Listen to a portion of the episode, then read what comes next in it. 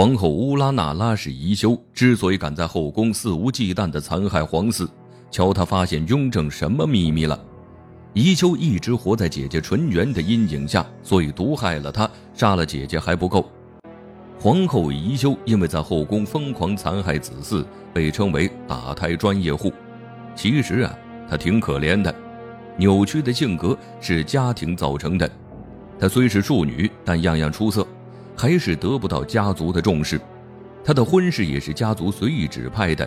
那时雍正还是阿哥，还没有得势。宜修本以为嫁人了处境就会好一些，万万没想到的是，就连嫁人了，他姐姐纯元也阴魂不散。宜修和雍正恩爱了一小段时间，纯元就嫁进了王府，还成为了正福晋。本来说好的，宜修生下孩子就将他扶为正福晋。但是纯元的出现打乱了一切，宜修心中恨极了。虽然失去了正位，好在他还有儿子。不幸的是呢，孩子出生没多久便夭折了，这让宜修的情绪跌到了谷底。雍正去安慰他，可这时又得知纯元怀孕了。他安慰几句后，转头便去了纯元屋中。因为他们的这些行为，让宜修彻底走上了不归路。雍正坐上皇位后，将纯元立为皇后。宜修为了拿回自己的位置，毒害了亲姐姐，之后成功坐上皇后之位。在这儿之后，宜修再也没怀上孕，她没有孩子，也不准其他嫔妃生下孩子。虽然她是皇后，但后宫还有太后，她是前一届宫斗的胜利者，而且很看重子嗣。雍正呢，也是一位心机深沉的皇帝。宜修在后宫肆无忌惮地残害皇子，就不怕他们吗？虽然雍正和太后很厉害，但宜修也不差。他敢这样做，是因为知道雍正的秘密，笃定他知道了也不会对自己怎么样。宜修能发现这个秘密，还要多亏了华妃的经历。都知道华妃的背景很硬，她的哥哥年羹尧是西北抚远大将军，手握重兵。华妃生的貌美，再加上家族势力。她在后宫深受宠爱，虽然身处妃位，但权力跟皇后宜修差不多。表面上看，华妃在后宫春风得意，但她心上一直有个疤，就是盛宠之下却一直没有身孕。其实华妃在前底时曾有过身孕，可惜流产了。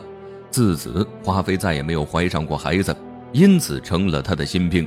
新入宫的秀女甄嬛和富察贵人，她们入宫时间不长，也没有华妃受宠。先后都怀上了雍正的孩子，华妃却迟迟没有身孕，她是不明白其中的原因，一度陷入崩溃。华妃当时流产究竟有何内幕？害得她流产的人，明面上是和她平起平坐的端妃，在前底的时候，端妃因为不争不抢，也是武将之女，所以华妃和她很是要好。因为两人关系不错，端妃在华妃孕期给她送了一碗安胎药。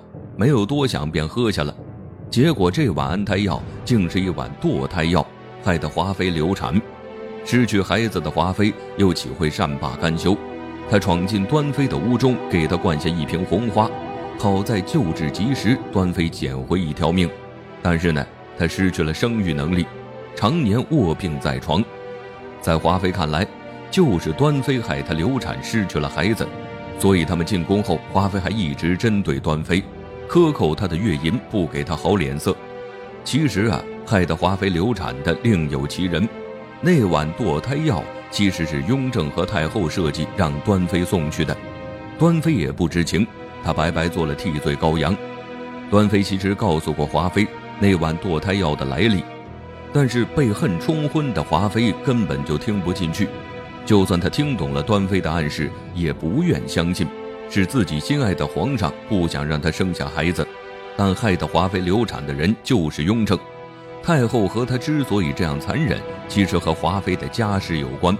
他的哥哥在朝中手握重权，虽然是雍正的好帮手，但权力太大，也对雍正产生了威胁。要是华妃再生下皇子，年羹尧就更不好控制了，后宫和朝堂的平衡局面也将被打破。华妃要是生下皇子，等皇子长大后，还会有外戚干政的可能，这样不利于雍正的统治。为了避免这些风险，雍正不能让华妃生下孩子。对太后和雍正来说，华妃就是一颗棋子。可他就知道恨端妃，却不知道那个最狠的人就是宠爱他的皇上。不光如此，在华妃流产后，雍正怕她再怀孕，便给她安排上了欢宜香，这里面掺杂着麝香，长期使用就会不孕。雍正害怕华妃不用，对他说：“这是命人特地为他制作的，只有他一个人有。”在雍正三言两语下，华妃便天天使用，所以盛宠之下，华妃一直没有身孕。他还以为是自己的问题，而华妃的遭遇，皇后宜修都看在眼里。对于雍正的计划，心机深沉的他不可能不知道。宜修大概能猜出雍正为啥不想让华妃怀孕。武将在外手握兵权，那些武将家族的嫔妃要是生下皇子，日后避免不了内外勾结，这样皇权就会被人觊觎，这是雍正不想看到的，所以他不想让家族过于强大的嫔妃生下孩子。而后宫的妃子又不只是华妃和端妃是武将家族出身，宜修就是看透雍正这一点，才敢在后宫肆意残害皇嗣。宜修在后宫残害皇嗣，为何底气那么足？他不只是看透了雍正心思，还因为有太后这个靠山。宜修残害皇嗣的事，太后知道也是痛恨的。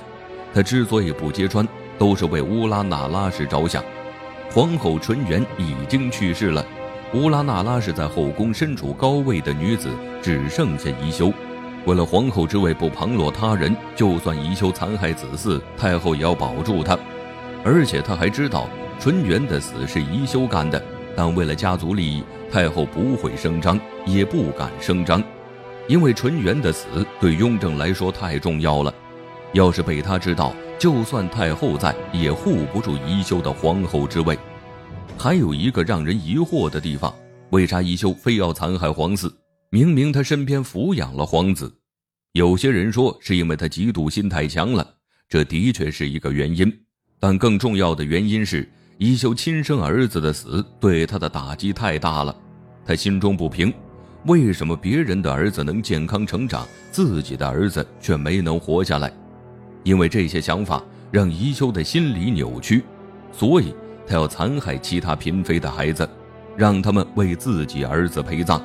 虽然他很残忍，但不得不说非常的勇敢，敢在雍正和太后的眼皮子底下造次。宜修恣意妄为的同时，又将分寸把握得很好，这也是为啥他能久居皇后之位，城府和谋略不得了。但从另一面看呢，宜修又不够霸气。为啥这么说呢？他只敢将怨气埋在心中，纯元也只敢暗害。残害皇嗣也只敢暗中进行，他通过这些方式泄愤，是因为心中还是惧怕皇权的。一旦雍正感觉到皇权被挑战，那宜修搬出十个纯元也只有死路一条。说白了，还是害怕死。对于宜修残害皇子一事，其实雍正是知道的，也正是因为他的心思被看透，所以他没有声张。尽管那些孩子都是无辜的。要是宜修不动手，可能雍正自己也会动手，就像对华妃一样。那为啥最后雍正还是处置宜修？是因为他知道了纯元被害的真相。对雍正来说，纯元是最美好的存在，是他最爱的人。宜修残害皇嗣无所谓，但知道是他毒害了纯元，雍正就忍不了了。听他说完残害纯元的全过程，雍正勃然大怒。这一下。宜修真正触及到雍正的逆鳞，所以被处置了。其实啊，害宜修变成这样的，就是纯元和雍正，他们的所作所为伤害了宜修的心，将宜修变成打胎恶魔的，也是雍正。